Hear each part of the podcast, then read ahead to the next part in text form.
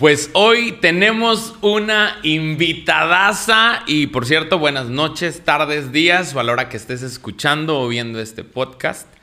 Pero tenemos una súper invitada de honor y hoy en Conversaciones by Qualitat nos acompaña Silvia Serrano, una gran amiga y una persona que eh, aprecio mucho, pero sobre todo que creo yo ha ido tras sus sueños y ha ido buscando ese camino o tratando de construir ese camino al éxito y en nuestra apreciación lo ha logrado.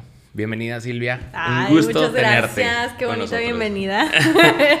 pues eh, Conversaciones by Qualitat es básicamente contar la historia de éxito, de emprendimiento o en cualquier área que, que eh, nuestros invitados tienen, su, nicho, ¿verdad? su, lugar y que yo sé han ido construyendo. Pero tenemos una pregunta clave y esa es la pregunta que nos abre el camino a todo en estos podcasts. ¿Cuál es la definición de éxito para Silvia Serrano?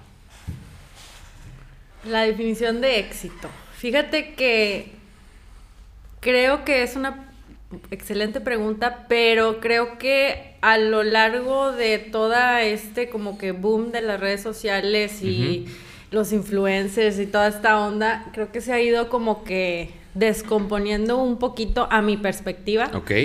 Para mí, la definición de éxito es cumplir tus sueños. Ok, buenísimo. Creo que se ha como que disfrazado en, en esta onda de a ver si tiene qué carro trae, qué ropa usa, a dónde viaja, a dónde sale. Y creo que se ha hecho como algo muy económico. Ok. Pero en realidad para mí el éxito es alcanzar tus sueños. Digo, ¿quién soy yo para decirte que tu sueño no es suficiente? No claro. O no, ¿sabes qué? Es, por ahí no es. O sea, si no tienes millones, tu éxito no, no cuenta o tu éxito no vale, ¿no? Entonces yo creo que el éxito está basado en cumplir tus sueños. Y no tiene que ser una super meta, pero si tú a lo largo de tu vida vas cumpliendo metas chiquitas poquito a poquito, pues ese es tu éxito, o sea, vas avanzando sobre el éxito. Realmente no creo que el éxito sea una meta final, sino es como que esta acumulación de sueños, ideas y metas que fuiste construyendo y, ya se formó, ¿no? O sea, como claro, claro, como que te lleva a, a sí, claro, Ajá, y creo que no está basado tanto como en resultados económicos o en resultados a veces, a lo mejor a veces hasta que, que la gente pueda ver. O sea, el, si yo hice algo personal y para mí eso es exitoso, aunque nadie se entere, o sea, eso es el éxito. No, no, no, no es necesariamente algo que todo el mundo tiene que ver o todo el mundo tiene que verme como alguien poderoso, como alguien que hizo grandes maravillas. O sea, creo que también los éxitos son personales y creo que esos son aún todavía más importantes porque esos son los que te hacen como que sentirte orgulloso de ti mismo. Y está muy padre cuando otra gente te dice que, ah, no, qué bueno por ti y todo, ¿verdad? Pero cuando realmente es tuyo, o sea, y dices, no, es que esto nadie me lo va a quitar. Claro. Ahí está la clave del éxito. Para mí. ok. Tocando base de lo que acabas de decir, ¿cuál es tu sueño o cuál era tu sueño? Yo sé que yo conozco la historia, ¿verdad? Pero para aquellos que nos escuchan, ¿cuál era tu sueño? Fíjate que jamás en la vida soñé estar donde estoy. Nada apuntaba a que yo fuera a estar en donde estoy. Pero creo que fueron esos pequeños éxitos en mi vida que me llevaron a encontrar otro camino para otro éxito, ¿no? Este, pues la verdad, o sea, pues tú me conoces, o sea, yo estuve involucrada mucho tiempo en artes, en, estudié otra cosa que nada que ver. Ok. Este, pero creo Platícale un poquito a la gente de, en qué, en qué, ahora sí que en qué te especializaste, qué estudiaste, qué desarrollaste. Yo me Porque creo que tiene algo, tiene algo, aunque no lo crean, yo sí creo que por ahí también iba una conexión. Por ahí iba, por ahí interesante. iba mucho. Este, bueno, yo estudié teatro. Ok. Este, estudié, llevé parte de cine, televisión, pero me enfoqué mucho en el, en el teatro, me encanta el teatro. Ok. Este, desde que estoy chiquita, o sea, yo cuando había festivales de Tamaulipas, todo, yo me iba a las obras yo sola, ahí sentada. ok. viendo ópera. Así, Qué siempre me ha gustado, la verdad me encanta. Y pues yo siempre pensé como, no, yo voy a estudiar teatro. Claro que fue una lucha, guerra constante y para mí eso fue un gran éxito, ¿verdad? Porque cuando yo estaba en la prepa y todos me decían, no, pero ¿cómo vas a estudiar eso? Si tú la- o sea, tienes muy buenas calificaciones, tú puedes entrar a esto, ¿por qué no estudias algo de ingeniería? Ya sabes. Yo, no.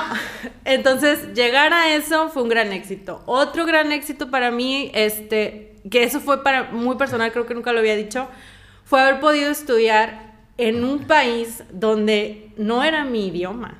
Ok, O sea, ok, ok. Que estás de acuerdo que, por ejemplo, yo recuerdo perfecto estar sentada en la universidad, así mi primer año, mi primer semestre, y que los maestros hacían preguntas y yo me sabía las respuestas. O sea, yo, yo entendía todo lo que me decían. Y yo tenía la respuesta aquí, pero no sabía cómo decirla. Wow. O sea, realmente. comunicación, decía- ¿no? Sí, o sea, decía, es que si la riego, es que voy a hablar y pues el acento, y si no se dice así, y si no lo pronuncio bien, o sea, se van a reír de mí.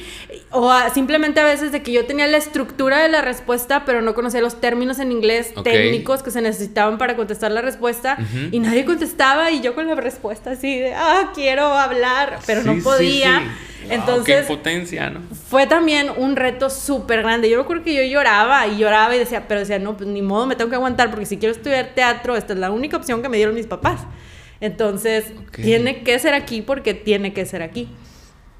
Y pues le eché bastantes ganas y pues en la vida me encontré con maestros y me encontré con amigos que me echaron muchísimo la mano y me enseñaron ahí truquitos y todo. Y pues te vas soltando. La verdad es que el inglés es la práctica. Y pues te fuiste soltando y, y- y salió. Entonces para mí eso fue también un gran éxito, pero pues obviamente mi carrera no te lleva a pensar en abrir un café, ¿verdad? O tener un negocio. Ok, Eh, te, ok, te lleva a soñar con Hollywood y, Sí, sí, sí. y hacer cosas extraordinarias. Broadway, sí, ¿no? sí, sí. Y, lo viví, y lo viví. La verdad estoy muy agradecida porque pues yo llevé obras a Nueva York, Guau. llevamos obras a Chicago, llevamos este y con temas de México, o sea que era todavía Ah, más grande, o sea un impacto más grande. Entonces la verdad lo disfruté muchísimo. Pero todo esto no nada más me enseñó el negocio de, la, de las artes, ¿no? Sino que también me llevó a aprender el negocio de ahora tengo que hacer que la gente venga a ver mi obra. Ahora tengo que atraer. ¿Y cómo voy a Sí, sí, jalar? sí, llamar su atención, Y pues si claro. queremos ir a Nueva York necesitamos dinero. Entonces ahí quieras que no, yo ya iba aprendiendo y como que la vida me iba preparando para, para esto, ¿no? Para algo que venía, que yo todavía no tenía así ni la más mínima idea que, que iba a llegar, o sea, para nada. Y pues así, así estuve, estuve trabajando en teatro hasta que se dio la oportunidad de ser maestra. Ok. La verdad es que eso nunca fue mi sueño, ser maestra, pero yo sabía que... Yo creo que es como vocación Sí, esa onda, sí, ¿no? sí. O sea, sí. O sea, yo realmente nunca quise ser maestra, pero yo sabía que era buena maestra, o sea, yo me acuerdo en la prepa, bueno, antes de los exámenes y todo, todos se iban a mi casa a estudiar y ahí, o sea, entonces yo, ya tenía así como que la onda de, de enseñar, ¿verdad? De, de ayudarles a aprender y esto. Entonces yo decía, no, pues sí, sí voy a ser buena maestra, este, y pues aparte yo decía, bueno, para lo que sea que yo quiera hacer, pues necesito trabajar, necesito tener Claro. dinero para después yo poder, este, si voy a seguir en esto del teatro, pues necesitamos capital, necesitamos producir, pues se necesita dinero, ¿no? Entonces yo dije, bueno, o sea, creo que es un buen trabajo y, y lo tomé y estuve tres años de maestra, este, fui maestra de teatro en prepa y después en secundario. Ok. Este, y lo disfruté mucho. Aprendí a enseñar, pero pues más que a enseñar, creo que mi clase se prestaba mucho para, para convivir con, con ellos de otra manera que a lo mejor una maestra de matemáticas o una maestra que tiene que enseñar como que contenido más serio no lo hace, ¿no? Es Y que yo creo que toco- tocas, siento que a través del arte, yo siento que tocas oh, fibras más sensibles, cuestiones más emocionales que te permiten como esa apertura, como un ambiente más, por así decirlo, más seguro, ¿no? De, de expresarte, ¿no? Sí. Ok.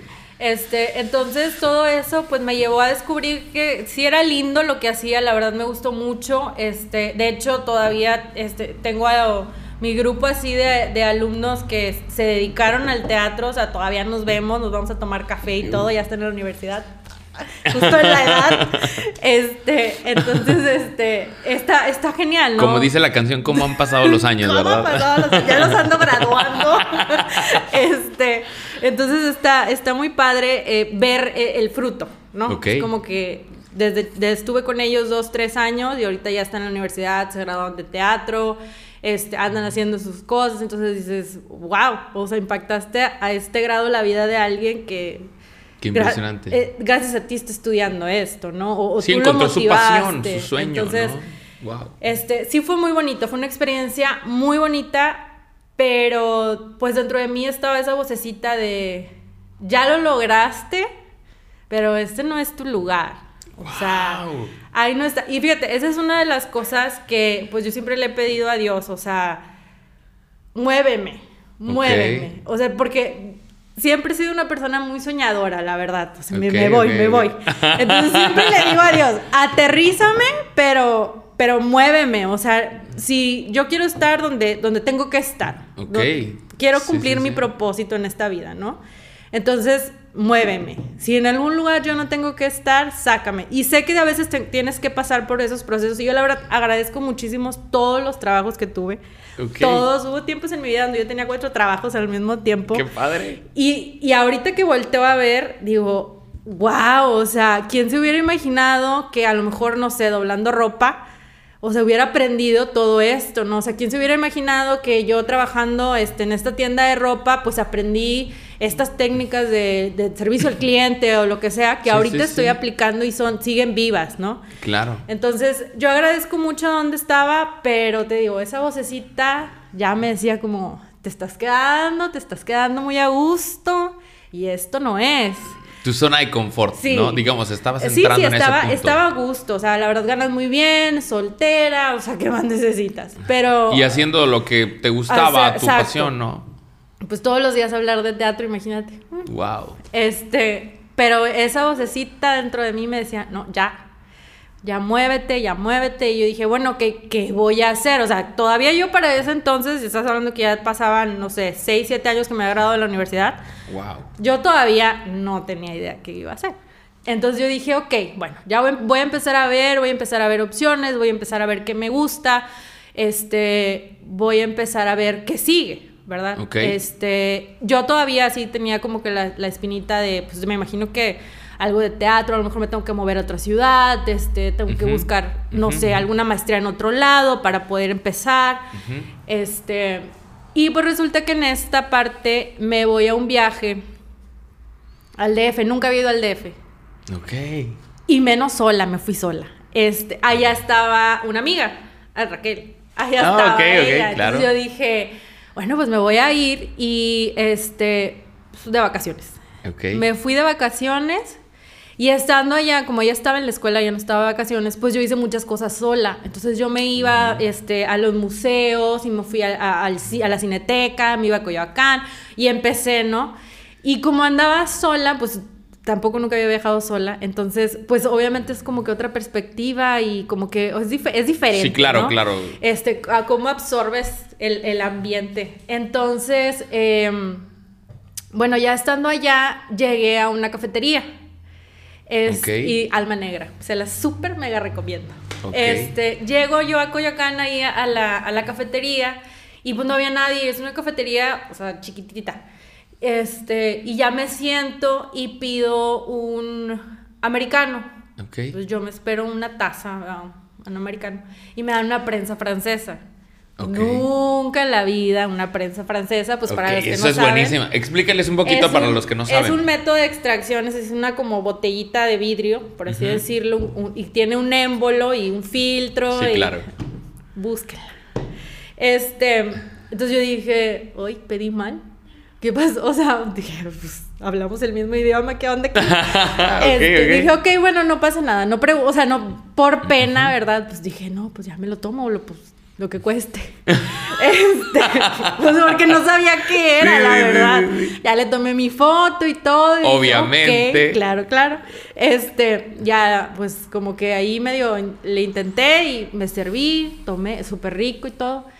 Pero como no había nadie, entonces dije, ok, voy a preguntar porque, pues no sé, o sea, ¿qué onda? Ya le, el barista, ya le pregunto yo como que, oye, esto es un americano. Y me dice, ah, sí, mira, lo que pasa es que es un método. Y ya me Ok. empieza a explicar así como que lo técnico del, del, del café. Y yo, Sí, del "Ah, método. ok". donde- ok. Pues qué padre, qué interesante. Yo siempre me ha gustado el café, ¿verdad? O sea, entonces dije, ok, qué interesante, qué interesante. Y luego, así como que pensando, dije, creo, creo que sí las he visto antes. en el- no sé, bueno. Pero yo, creo, llamó... yo creo que un artista sin café no, no, no, No, no, no funciona esa funciona, onda. no, Arte no, sin no, café no. como que no hay No congruencia. funciona. ok. Entonces dije, bueno, ok. Este, y así quedó. No Ok. pasa nada. Pero después empecé a ponerle atención que cuando iba a las cafeterías, o sea, sí estaban esos métodos en sus barras. Ok. Es- y otros más. Entonces me, Ok. me entró curiosidad, ¿verdad? Y, pues, ¿qué está pasando? Entonces ya después yo me puse a investigar y ya llegué a toda esta onda de los métodos artesanales, que no eran nada nuevos, este, tienen años, este, y yo decía, ¿y por qué en Reynosa no hay? Guau, O sea, ¿por qué, por qué en Reynosa no hay una cafetería que venda esto? O sea, digo, en Reynosa ha habido muchísimas cafeterías. Ujú. Y decía, pues, ¿por qué no hay una que tenga eso? Porque yo nunca lo había visto. O sea, si toda la vida he tomado café. Claro. Este, dije, bueno, pues a lo mejor no le he puesto atención. Total, me empezó a gustar esta onda. Llego yo de, de las vacaciones, voy y me compro mi prensa francesa. Este, Para tu casa. claro, claro. Ok, ok, buenísimo ya eso. Empiezo yo a aprender, ¿verdad? Y empiezo a ver. Pues la verdad al principio no me sabía nada bien, pero bueno, ya fui entendiendo el radio y el agua y así, ¿verdad? YouTube, Ok. no te acabes. Este, ya dije, ok, esto está, está interesante. Esto fue en noviembre, para las vacaciones de verano, pues yo trabajaba horario de escuela. sí. Este, para las vacaciones de verano yo estaba inscrita en un curso. ¡Qué padre! Yo dije, no, pues ya me voy al DF, voy a irme a un curso de café. Ok. Ya me fui, aprendí este, a, a usar la máquina de expresos, más métodos artesanales, toda la teoría, todo lo que hay, la química, porque el café está lleno de química. Este, y empecé a aprender de todo eso es, y me encantó. Me encantó, me encantó, me encantó. Y dije, ay, se me hace que esto, Esto es. Dije, esto es. No, pues aquí está lo mío. ¡Wow! Y dije, ok, muy bien.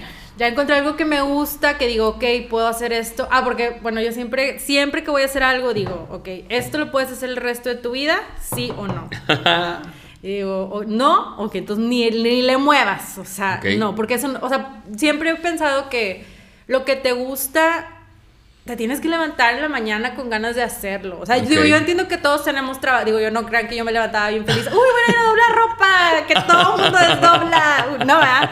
Era un trabajo, pero ya estábamos hablando que yo ya estaba buscando un, construir un sueño, ¿no? Claro, claro. Entonces yo dije, sí, sí me gusta, o sea, sí me, me encanta la parte química, me, parte la, me encanta la parte teórica, la onda de las fincas, la- el grano, tostar, todo esto. Sí, todo el gustó. proceso, ¿no? Está padre. Ajá, entonces dije, ok, sí, me agrada. Este, entonces yo dije, ay, pues déjame ver cómo le hago para conseguir una franquicia de, pues ustedes ya saben quién. Sí, sí, sí. Yo dije, no, no. vamos a mencionar marcas, ok.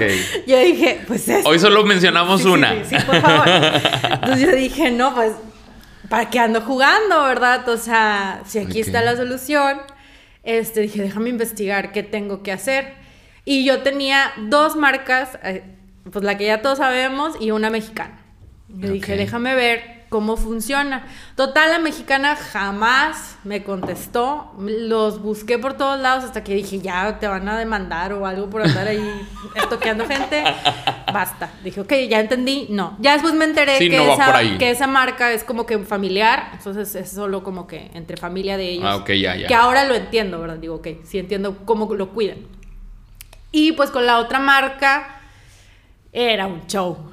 Entonces, este, dije, no, pues, o sea... Y me imagino que una super inversión. Sí, sí, sí, dije, no, pues no, o sea, definitivamente no me va a alcanzar para, para eso, para nada.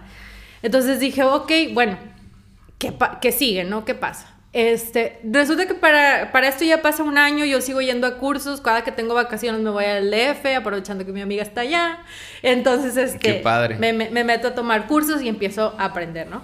Este, total, pasan como dos años y medio más o menos.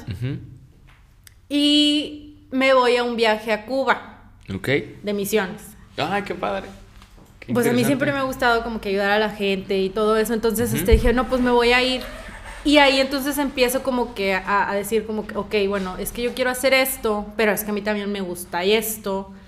Pero entonces si yo me meto a tener un negocio, o sea, ¿cómo le voy a hacer? Porque yo quiero seguir ayudando, o sea, yo quiero poder seguir saliendo a viajes.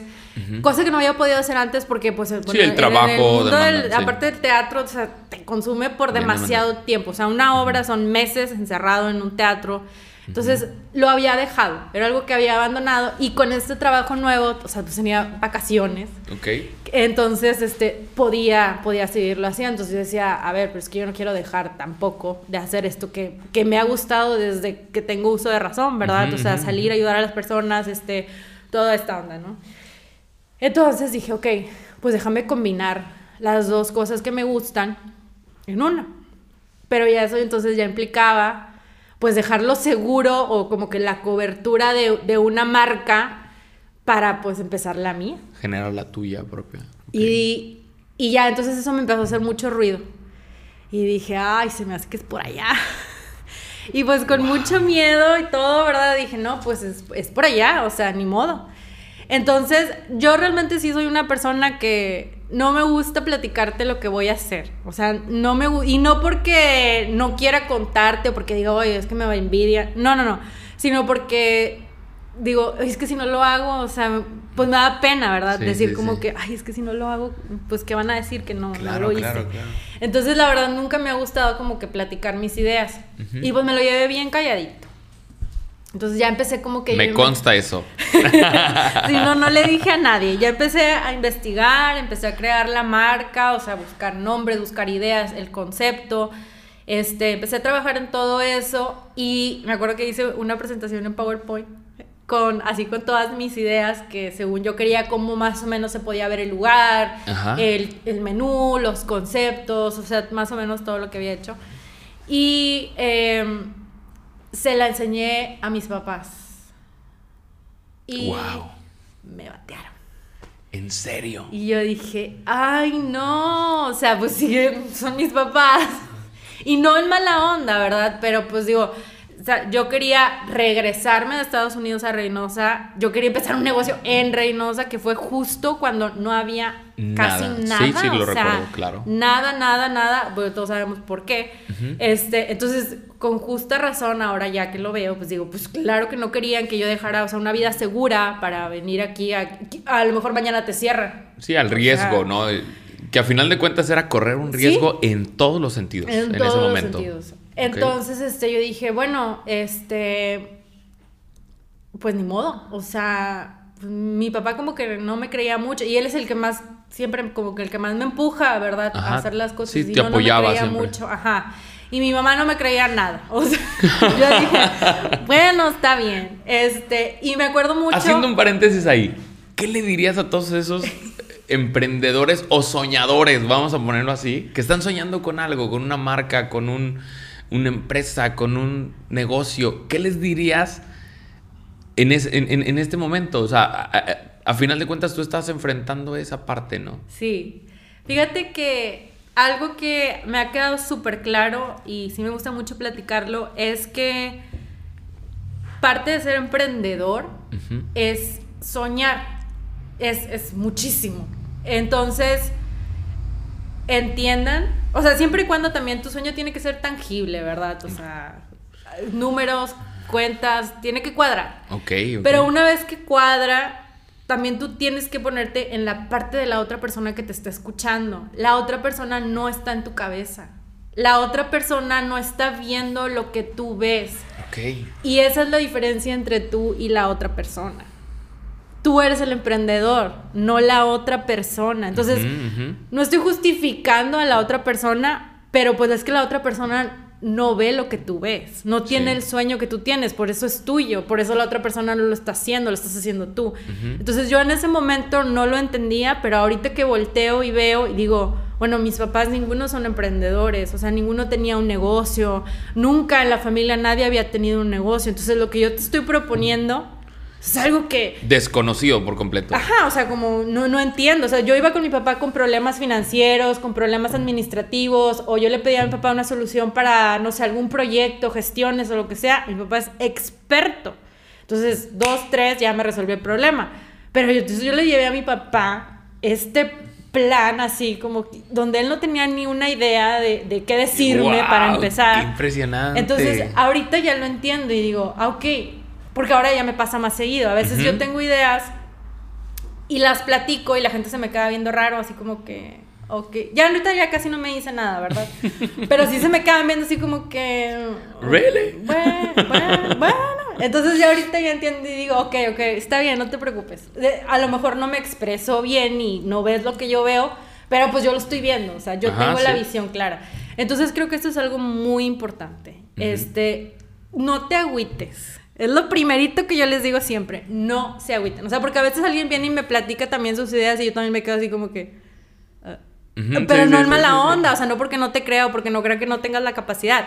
Es que, pues yo no veo lo que tú ves, o sea, yo no tengo tu visión. Sí, es otra óptica totalmente. Entonces, ahí es una parte muy, muy, muy clave. O sea, yo sé que duele que a la persona que tú le estás contando tus ideas, pues a lo mejor no, no te crea o, no, no lo vea, pero es tu visión.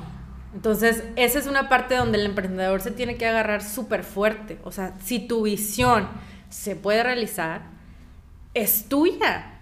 Y aunque no te digan que no, o sea, tú tienes que luchar por eso y te tienes que aferrar todavía con más fuerzas a eso. Claro.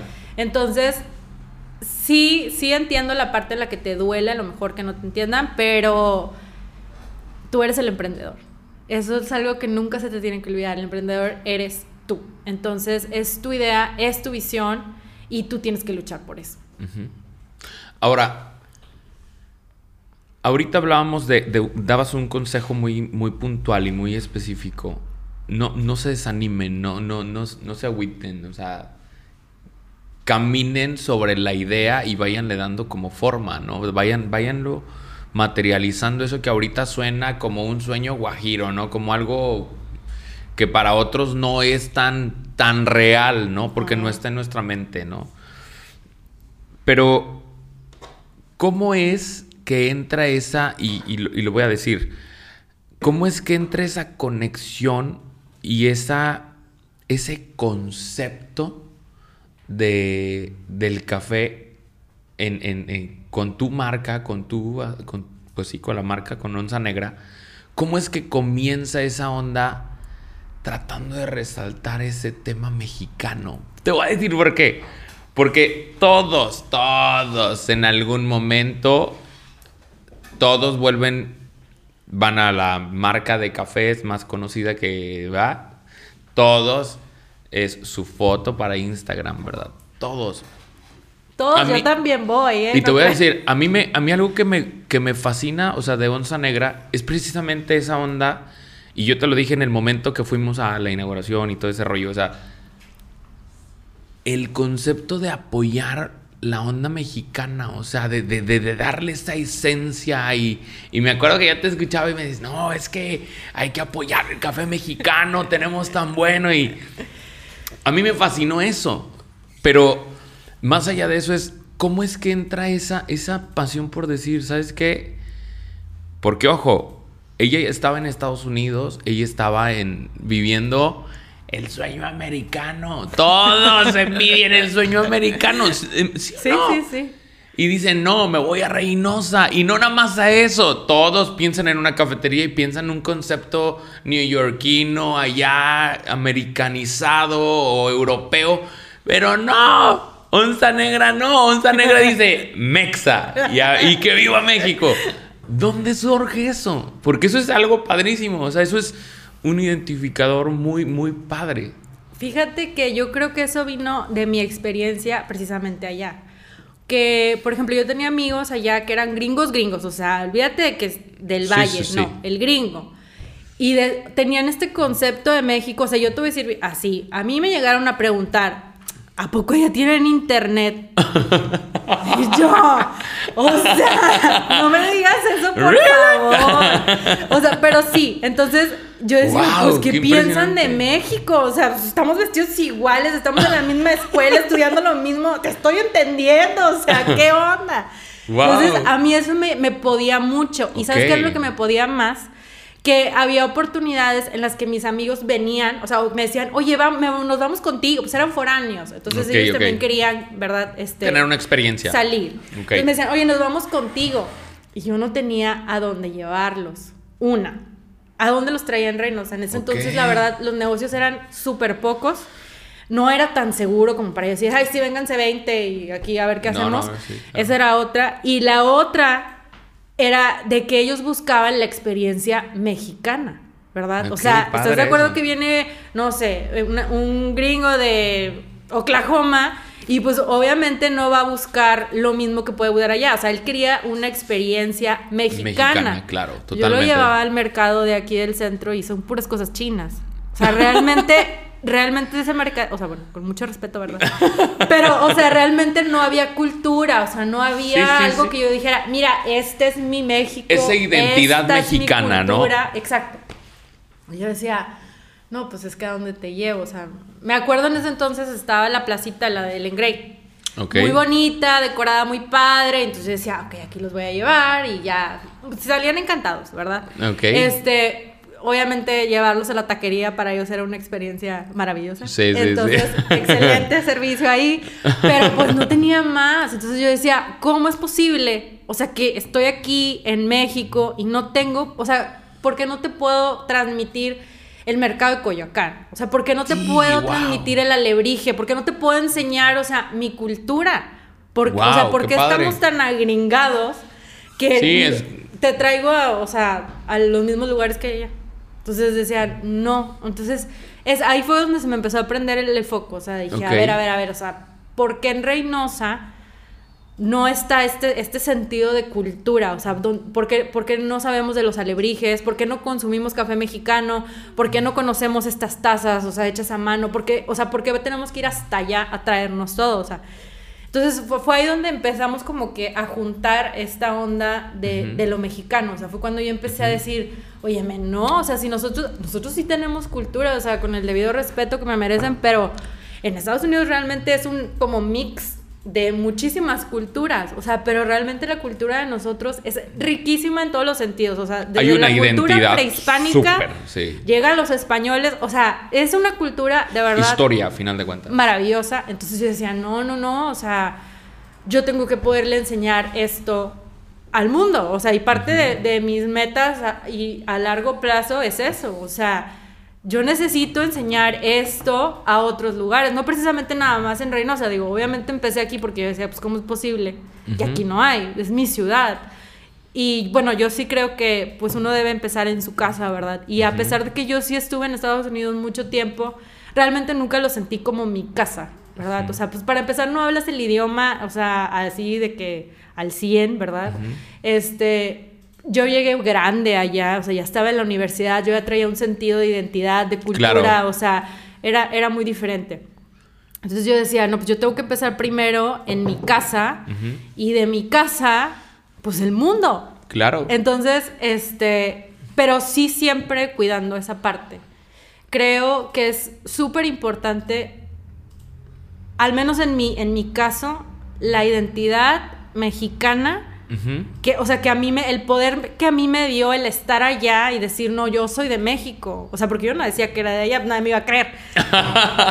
Entonces yo decía, no, yo soy de México, o sea, y yo, y yo esto, y me acuerdo que me- se peleaban así de que va, de que, no, pero ¿cómo? O sea, y esto y tú, y, y yo, sí, o sea, pues nosotros también podemos. Entonces, o yo, nosotros también podemos estar aquí, o sea, pues yo puedo hacer lo mismo que tú, o sea, ¿qué, onda? Entonces, toda, toda esta como que choque cultural fue lo que a mí como que dije, no, me agarro más. O sea, Claro, no, claro. no me, no me voy a moldar a lo que tú crees o no me voy a hacer como tú quieres. O sea, yo traigo mi cultura y mi identidad. Porque, por ejemplo, también muchos me decían, pues obviamente cuando actúas, practicas y pierdes el acento, ¿verdad? O sea, porque tienes que adaptar al personaje. Y muchos me decían, pero porque cuando hablas normal todavía tienes acento. Y yo, pues porque así hablo, o sea, no estoy actuando, no, no practico en el espejo 10 horas para quitarme el acento como en una obra, ¿verdad? Entonces decía, no, ya son, ya son, ahorita, después de un tiempo, porque sí, sí, sí lo batallé mucho, Pero después de un tiempo entendí eso, o sea, dije, a ver, o sea, yo tengo mi cultura, yo tengo mi identidad y sí, o sea, sí perdí mucho el acento por lo mismo que mis amigos me, ayudaron muchísimo para poder, pues para poder actuar, porque por, para poder actuar muchos papeles me los daban porque yo tenía acento. Entonces tuve que aprender a, hablar, ¿verdad? Con ciertos acentos y el idioma correcto. este, y, me acuerdo que, que, sí me decían los gringos, ¿verdad? Este, Oye, pero ¿por qué cuando hablas sí tienes acento? Y yo, porque yo, yo sí hablo. O sea, no, no estoy actuando, no estoy en un teatro, o sea, hasta estoy yo, aquí estoy. Y entonces eso me hizo como que agarrarme mucho a, a, mi raíz, a mi cultura y decir, no, o sea, no, no, no me vas a hacer sentir menos porque vengo de otro lado, independientemente de dónde sea. O sea, dije, no, o sea, esta es, esta soy yo. Y eso me abrió mucho los ojos. Entonces, claro que cuando yo me aventaba mis viajes allá y yo me empapaba de todo eso, entonces yo regresaba y escribía y decía, ok, a ver, no, esto y tenemos esto y se puede esto y puede ser así. Este, obviamente yo buscaba un, toque medio modernón también, ¿verdad? Este, no quería la típica pared rosa y la silla gigante de madera y así, ¿verdad? Sí, claro. Este, pero buscaba no perder la cultura, no, no perder ese toque La identidad mexicana. La identidad, ajá. Y pues otra parte que yo aprendí mucho en los cursos donde fui, eh, la importancia del café mexicano en México. Los billones que mueven en México, la cantidad de gente que depende del café en México, lo mal que se les paga el poco, la poca ayuda tanto del gobierno como de nosotros, porque nosotros somos el primer, o sea, el primer problema. Yo, yo creo que somos malinchistas. Sí, sí, sí lo somos. sí lo somos. Honestamente, y, te voy a decir algo, ah, tratando de, ir, ir, aterrizando todo lo que estamos comentando, porque está súper interesantísimo. El tema aquí, creo que es necesario entender y retomo una cultura que en lo personal me, llama la atención y, podría decir admiro. Hay algo tan interesante con los judíos. tú, tú ves la comunidad judía en cualquier país, ojo, cualquier país que estén, y es una hermandad de apoyo, de identidad, de seguir tradiciones, que no se pierden ni se diluyen, sino que se transmiten. Y hay algo muy interesante que nos pasa a nosotros como mexicanos. A veces nos avergonzamos de nuestra propia raíz, de nuestra propia identidad, cuando realmente deberíamos de estar súper orgullosos y deberíamos de estar orgullosos de ese Made in Mexico, o sea, de ese hecho en México orgullosamente, ¿no? Tú lo acabas de decir, o sea, la industria del café es otro asunto. O sea, y llegas a, algún lugar, a algún aeropuerto, se te antoja un café y te ofrecen el café colombiano y dices, ay, sí, mejor el café colombiano. dices, ¿por qué? O sea, ¿por qué eso? El café de Guatemala, ¿por qué? O sea, si a final de cuentas, honestamente tenemos de los mejores cafés del mundo y tú lo puedes asegurar, tú lo puedes corroborar este tema. O sea, es del, de los cafés más competitivos a nivel mundial. Y fíjate, para que sepan, ¿eh? El café, el mejor café de México se va al extranjero. Exacto. A nosotros nos toca ahí. Sí, o sea, yo creo que, que como, como ahorita lo estamos comentando, o sea, la gente necesita entender que es bien importante tener una identidad clara. Y qué mejor que si vas a emprender, puedas emprender con una identidad, con una idea bien definida, con un plan, con un proyecto bien definido. Ahora, tocando base, y, me gustaría que nos platiques un poquito de tu proyecto, de, tu, de, lo que es Onza Negra. Cuéntanos un poquito más de, lo que es Onza Negra, qué sigue, qué sueños, qué hay. Digo, lo que puedas. Yo sé que dices que no te gusta decir, ¿verdad? Pero lo que puedas comentarnos. Mira, así la, la, meta número uno de Onza Negra, ¿verdad? Este es obviamente seguir creciendo, pero seguir cuidando la parte, primero que nada, la parte del comercio justo. O sea, nosotros, por ejemplo, el café que nosotros tenemos es tratado directamente con las fincas. Algunas fincas no tuestan, entonces a veces usamos el intermediario de los tostadores, pero por lo regular casi todas las fincas que manejamos este, es directo con ellos para cuidar precisamente eso, el precio del café. Ok. Este, una de las cosas que yo sí estoy súper orgullosa y lo digo así con mucho orgullo, nosotros no regateamos el precio de ningún café. Excelente, qué bueno. Este, otra cosa es, este, pues obviamente seguir apoyando este, la artesanía, todo, toda la, cultura este, mexicana. Es, bueno, esa sí nosotros la conseguimos pues fuera porque aquí no, aquí no se practica. Platícanos un poquito de eso. ¿Qué es lo que hace Onza Negra para empujar esa parte? Para conseguir toda la, la artesanía mexicana, nosotros ya contactamos, bueno, ya ahorita, ya después de tantos años, nosotros ya tenemos proveedores directos. Entonces ya con ellos, este, pues pedimos tazas o pedimos este, los platitos o vamos pidiendo todo esto. Entonces lo que nosotros tratamos de cuidar es lo mismo, o sea, tratamos de no regatear los precios de los productos y buscamos de que, por ejemplo, cuando la gente va y la gente nos pregunta de que, oye, ¿y esta taza y esto? Ah, pues contáctelos. Ah, pregúnteles y, y les mandan las cosas, ¿verdad? Entonces tratamos de apoyarlos en, en- en esa parte, ¿no? En la otra parte, pues fue por eso que creamos el mercadito cultural. Para Ok. entonces nosotros poder apoyar a los artesanos locales de Reynosa. Entonces, por ejemplo, el mercadito cultural nace de eso. O sea, pues tristemente yo no puedo apoyar a la gente que está afuera de Reynosa.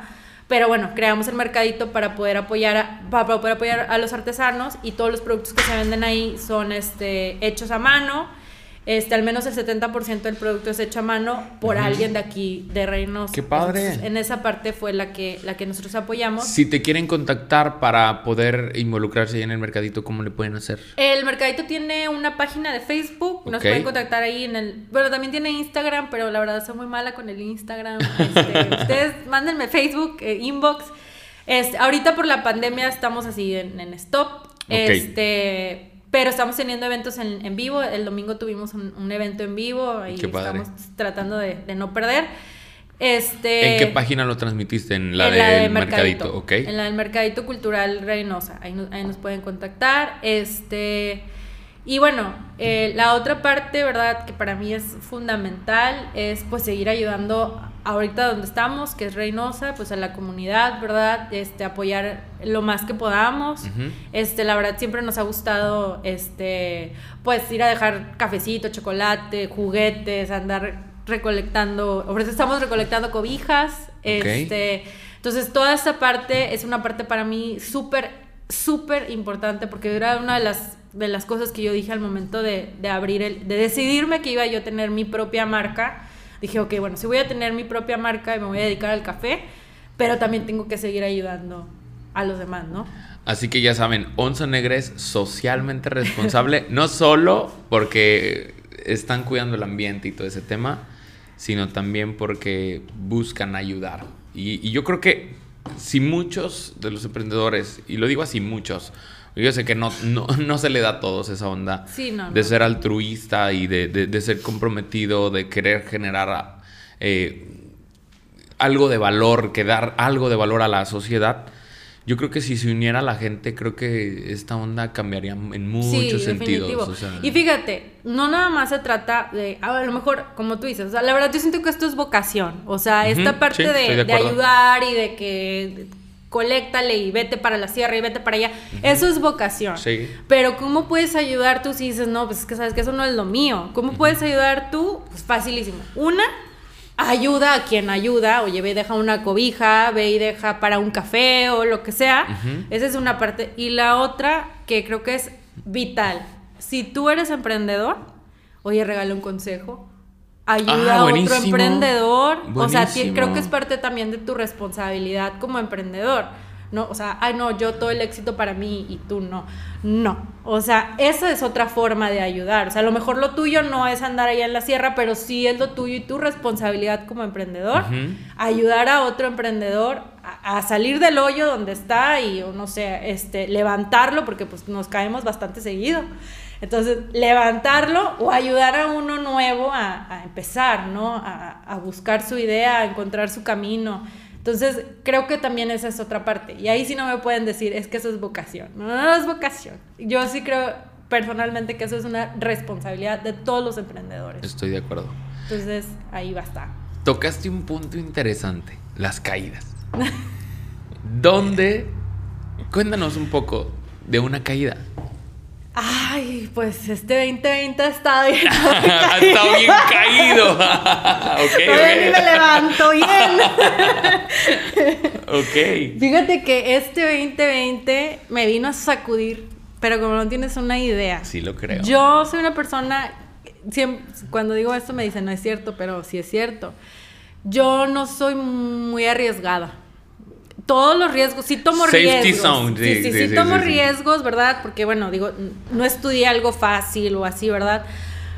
Pero todos mis riesgos son calculados. O sea, me voy a aventar, pero yo ya traigo plan A, B, C, D, F, G, H. Y entonces. Consejo para los emprendedores. O sea, yo traigo todos mis planes, ya los traigo bien escritos. A lo mejor unos los traigo en el aire, pero si algo me pasa, pues lo cacho y le doy, ¿verdad? O sea, pero ya traigo todo así. Pero este año he aprendido, fíjate, a arriesgarme sin plan. Porque pues este año, pues, digo, no había un libro que me dijera de, ah, sí, mira, durante el COVID debes de hacer esto, esto y esto y esto. O durante una pandemia va a pasar, o sea, la última pandemia, no. Entonces, dices, no había, no había quien me, o sea, quien me ayudara, no había quien tuviera una respuesta concreta de que, ah, ok, sí, mira, cuando pasa una pandemia pasa esto, entonces tienes que hacer esto y planea esto y busca esto. Realmente todos, o sea, por ejemplo, yo escuchaba los, los este, podcasts y buscaba eh, información, pero realmente pues todos estaban adivinando, ¿verdad? O sea, a lo mejor en base a otras experiencias, pero pues realmente no había ah, soluciones concretas. Entonces, creo que este año me sirvió muchísimo para aprender a arriesgarme. Así de, pues vamos a ver si funciona. Y ya me acuerdo porque se me quedaba viendo así como que, ¿cómo que a ver si funciona? Tú tienes como 80 planes y yo, no, pues después de este no hay, no funciona y búscale otra cosa, o sea, porque no, no sé. Ok, ok. Entonces, este año me he caído bastante por eso, porque pues yo estoy acostumbrada a, si decido algo, eso se hace y, y sigue ese caminito y la verdad sí soy bien estructurada, o sea, como que, ok, es así, uno, dos, tres. Entonces, este año sí ha sido como que uno, cinco, diez, regrésate, vuelve a empezar, dale otra vez, no funcionó. Un día tú, de verdad nos pasó una semana empezamos un lunes con una estrategia, dijimos, ok, toda esta semana esta va a ser nuestra estrategia, vamos a... Ese mismo lunes no nos funciona. ¿En serio? Otra vez, cambia la estrategia. Entonces, y así estuvimos hasta que ya más o menos fuimos todos, o sea, porque, bueno, creo que tanto los clientes tienen que agarrar la onda de, todo lo, que estaba pasando, como nosotros, ¿verdad? Entonces, este, sí, creo que este año he tratado bastante con eso. Ok. A, tomar un poquito más de riesgos pues no tan calculados a lo mejor, este, y me ha servido mucho porque también me ha ayudado mucho a, a tratar de confiar más en los demás. Pues yo soy una persona que, o sea, yo quiero hacer todo yo. Trabajos en equipo para mí, no, no, no, eso no Era funciona. Este, porque me gusta tener todo controlado, pero aparte de que me gusta tener todo controlado, soy demasiado perfeccionista. Entonces, si no cumple con mis expectativas, está mal. No sirve. Entonces, pues mejor, en vez de decirte, oye, no me gusta, pues ya mejor lo, hago, yo. No te mortifiques. claro. Pero también eso me estaba consumiendo. O sea, imagínate, o sea, tu negocio, gracias a Dios, empieza a crecer y tú quieres hacer todo, vas a explotar. O sea, vas a explotar. Ahí podríamos aterrizarnos en un punto. ¿Cómo llevar a la gente, y, tengo que irlo aterrizando porque se me va acabando el tiempo?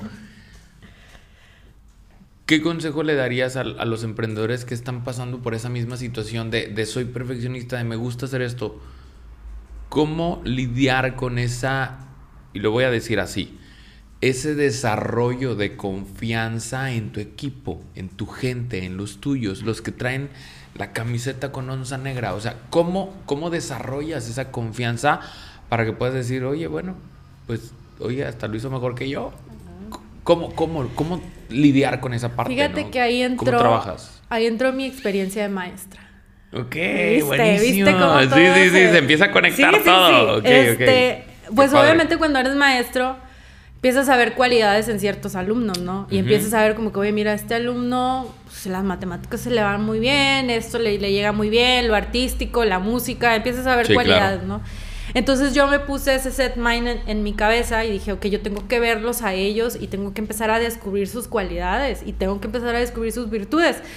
Y fíjate que en ese proceso, este, yo me daba cuenta, o sea, decía, oye, no, sabes que esta chica es buenísima para el rollo y conoce a todos los clientes y se sabe la vida de todos los clientes. este, y entonces yo decía, pues como, ¿por qué la tengo en la cocina encerrada? Ok, buenísimo. O sea, ¿me entiendes? Entonces empiezas a empezar a ver esas cualidades de las personas, ¿no? Y dices, ok, a esta persona está estudiando ingeniería, pero es buenísimo para la cocina. Buenísimo, entonces déjame lo meto a la cocina. Entonces ya empieza a aprender y está haciendo lo que le gusta y está contento. Y entonces en la cocina todo es fiesta y diversión porque esa persona está bien contenta y haciendo lo que quiere.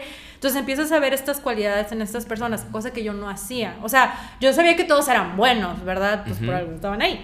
Pero no, veía sus cualidades. Entonces creo que lo primero que tienes que ver así, número uno, son las cualidades de tu equipo. Independientemente de lo que ellos crean que es su cualidad. Porque es como tipo, tipo en esta onda así como tipo mamá. ¿no? que mamá de los pollitos que, ok, mi hijo cree que es bueno para esto, pero en realidad no lo es, le funciona más esto. Entonces, como que los empiezas a enganchar en esas áreas donde tú le estás viendo sus cualidades también respetando sus límites, ¿verdad? O sea, a lo mejor es muy bueno para esto, pero tiene un límite, o sea, no lo empujes tampoco, ¿verdad? Este, entonces es ver eso, las cualidades de las personas y una vez que empiezas a ver las cualidades de las personas, entonces las empiezas a canalizar. Ok, okay. Qué padre. Este, esta persona es buenísima para atender al cliente súper bien con esto, aunque yo necesito a alguien de relaciones públicas. Ok. Pues esta persona me puede servir para relaciones sí, públicas. lo puedes canalizar. Oye, yo le pongo una cámara, un live, lo que sea, y se prende y le da. Entonces, ahí están mis relaciones públicas, ¿no? Este, entonces empiezas a ver, ¿no? Oye, esta persona es buenísima para cocinar. Entonces, oye, oye, ¿sabes qué? No me quieres planear el menú de Navidad. Ah, entonces ya empieza a ver las cosas desde otra perspectiva, ¿no? Entonces ya te vas así, entonces ya empiezas a canalizarlos. Bueno, a mí me encanta llevar los entrenamientos y todo, entonces ahí es donde también ellos se dan como que un quemón, así como que, ok, a ver, a ver, ando haciendo esto, pero esto no es así, debo de hacerlo diferente. Pues yo no lo sé todo, no les puedo enseñar todo. Y estaría mal que yo dijera que lo sé todo, porque a mí me gusta trabajar con gente que sepa más que yo. O sea, si yo soy la que sé más, pues no vamos a llegar a ningún Te lado. limitas, claro. Entonces, este, ya es cuando tú, empiezas a canalizar. Por ejemplo, conmigo nos vamos, bueno, este año no, pero todos los años nos hemos ido a cursos. Cada quien escoge el curso que le interesa, porque también eso es importante, o sea, que estén en lo que les gusta. Este, y regresamos, entonces, ok, ¿tú qué te metiste? ¿Aquel curso? ¿Qué aprendiste? Órale, pues dale, crea este proyecto y sigues tú y, y así nos vamos, ¿no? Y así es como entonces yo empecé a confiar en mi equipo. o sea, porque yo entonces decía, oye, yo es que esta persona yo se lo tengo que soltar porque es muchísimo mejor que yo y porque ya fue y tomó un curso que yo ni tomé. Entonces esta persona ya trae un conocimiento superior al mío para empezar. Entonces déjame, déjame ver cómo, cómo funcionar. Exacto. Que, que este y así fue como empecé, empecé a soltar. Y de hecho, este año, creo que es el primer año, y el peor año, ¿qué onda? Pero creo que solté el café como en un 70%. ¿En serio? como en un 70%. Digo, sigo ahí, pero realmente a veces sí estoy así de que, ¿y yo qué hago? Y volteo a ver y así, oiga, ¿no me ocupan acá?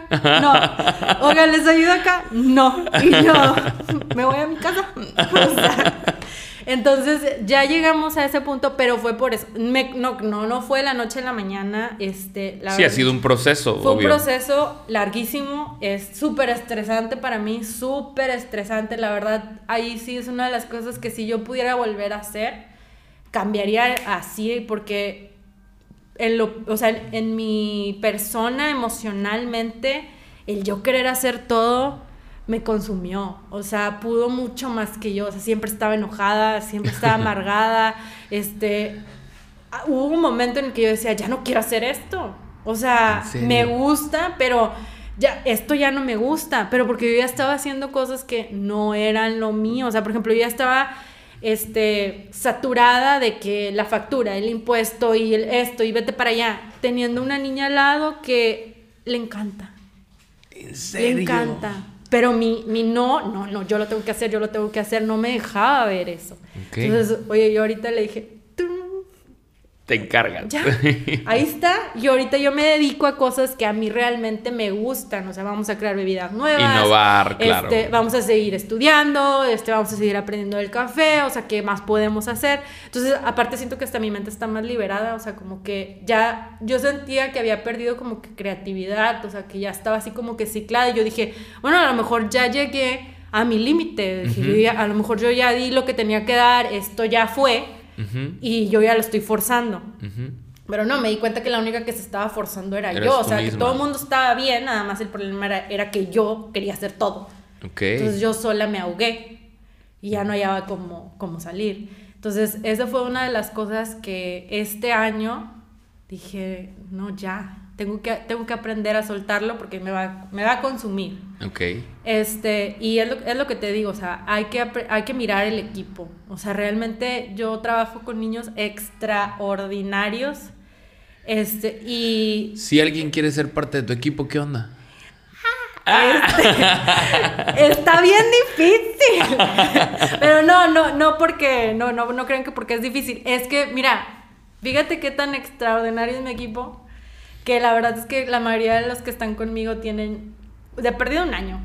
¿En Entonces, serio? este, si hay vacantes, yo se las pongo ahí en la página. Síganlos en las Este, páginas. En la página lo, lo- lo ponemos o lo publicamos por ahí. Este, pero sí tengo un equipo que, que no ¡Qué padre! Sí. Eso habla bien. Eso, Eso, eso, eso, es algo de We are family. Estoy muy Eh, orgullosa de eso. Sí, la fíjate, familia Onza estoy- Negra. Estoy muy orgullosa. Y de padre. los que se van, que se han ido porque el servicio, las, porque bueno, yo contrato mucha gente de universidad, ¿no? Ok. Este, que se han ido por el servicio o lo que sea, van y nos apoyan en, en diciembre o en Qué vacaciones padre. o lo que sea. La verdad sí hicimos una familia muy bonita. Este, y pues ellos son los que me han enseñado, la verdad, a, a hacer todo lo, lo- lo que hacemos, porque pues sin ellos yo qué podría hacer, ¿verdad? Wow, qué, pa- Este, qué padre que un- una, una jefa se exprese así. En verdad, me da gusto eso. Qué gracias. padre. No, yo estoy muy agradecida con ellos por todo lo que, lo que hacen. Mira, aquí estoy y ya están cuidando todo. Y allá está produciendo la onza negra. Sí. Qué padre. Pregunta de cierre. Y es de mis favoritas. Los que nos siguen saben que es de mis favoritas. Remontémonos a la universidad y a esa Silvia. Esa Silvia con, con sus barreras del idioma e inseguridades. Imagínate que estás ahí sentada al lado de ella, que no sabe qué onda más que el teatro. ¿Qué le dirías, Silvia? ¿Qué le dirías a esa Silvia? Obvio, con todas las cosas que trae en su cabeza que tú sabes cuáles traía. ¿Qué le dirías? Fíjate que le diría arriesgate. Creo que empecé a arriesgarme tarde, Ok. tarde. Y no por, no por, porque no haya querido o lo que sea. Te digo, esta, esta personalidad tan calculadora eh, no, no me dejaba ver lo que ahorita ya puedo ver porque ya me arriesgo un poquito más, no, no mucho, pero un poquito más. Pero no me dejaba ver esta parte de no pasa nada si te caes, no pasa nada si la riegas, no pasa nada si lo dices mal, no pasa nada si lo pronuncias mal, o sea, ¿qué puede pasar? Entonces, creo que esta parte de no, tiene que ser perfecto, no, tiene que tener un resultado exitoso, ¿no? Esta idea de que si el mundo no ve que, que es exitoso, que es bueno, pues no es. Entonces, como que toda, toda esta onda no me permitía arriesgarme tanto. O la parte de, no, pues es que todos los ojos están en mí, todo el mundo está esperando que fracase. Entonces, pues si lo me arriesgo y fracaso, pues les estoy dando gusto, entonces no, mejor no, mejor lo seguro, ¿no? Mejor. Entonces, creo que toda esta parte, ahorita que lo pienso, me, me paró en, en ciertas áreas. A lo mejor yo pude haber dado más en, en, otra- en otras áreas más creativas, este, en la parte de la actuación, este, en la parte de hacer cosas diferentes, y no lo hice por, por el miedo a, no es perfecto, ¿no? A por el miedo de, no, es que voy a, voy a hacerlo mal. Okay. Pero ahorita entiendo eh, que el fracaso es bueno. Ok, bueno. Ahorita ya, ahorita ya lo veo así, digo, ok, pero es que no pasa nada, o sea, si te caes te levantas y ya para la otra ya sabes. Y por ejemplo, en esta, en esta pandemia aprendí eso, dije, por ejemplo, no sé, no había dinero, ¿no? Y yo decía, ah, pues si no es la primera vez que no ha habido dinero y salimos adelante, a ver qué vamos a hacer. O sea, el problema de no tener dinero, eso ha pasado muchas veces, o sea, eso no es nuevo. Pero ¿qué vamos a hacer? O sea, entonces ya ahorita veo y digo, es que todas esas caídas son necesarias. O sea, esa parte, esa parte de que se rían de ti, yo sé que ahorita la vemos mal y el bullying y todo esto, pero digo, no, es que que se rían de ti te hace fuerte. Totalmente te levanta y, te, y ya no te, o sea, te permite. Pues claro que cuando mis amigos se reían de mí, pues ahorita yo digo, ay, ríete. Lo dije mal, ay, pues ni modo, ¿me entendiste? Ok. Entonces, toda esta parte, entonces yo me diría a mí misma, y ojalá si pudiera regresar, fíjate, a decirme, arriesgate. No importa, no importa, no pasa nada si te caes. No pasa nada si no sale bien. No pasa nada si tus papás dicen, uy, fracasaste. O no, importa. No importa porque todos esos fracasos te construyen. realmente creo que eso es lo que te construye, el caerte. Arriesguense. Arriesguense. Yo creo que es una buena reflexión esa, Silvia. En verdad. A veces el temor, el miedo, nos detiene a a no disfrutar lo que tanto soñábamos. Y aplica para todo. Para todo. Para todo. Un último consejo que le quieras decir a todos los que nos escuchan y nos ven. Un último consejo. Agárrense de sus sueños. No los suelten. Yo sé que a veces es difícil. Yo sé que ahorita es más difícil. Sí. Pero todo se puede todo, todo se puede. Y yo sé que suena bien cliché, pero ya les compartí parte de mi vida, ya vieron que hay tropiezos, que te caes muchas veces. No se crean esta idea de que el éxito es un camino derechito, limpio. Eh, no, no es cierto. Agárrense de sus sueños y sus metas, y sobre todo, sobre todo lo que, lo que los va a ayudar a seguir son esas metas chiquitas, aunque nadie las conozca Agárrense de esas metas porque son las que te dan energía todos los días para salir adelante. Buenísimo el consejo de hoy, así que agárrense de sus sueños y sigan buscando emprender, crecer, prepararse. Si lo hacen con Qualitat está padrísimo, ¿verdad? Digo, no es comercial. Y si lo hacen tomándose un café de lonza negra como nosotros, mucho mejor.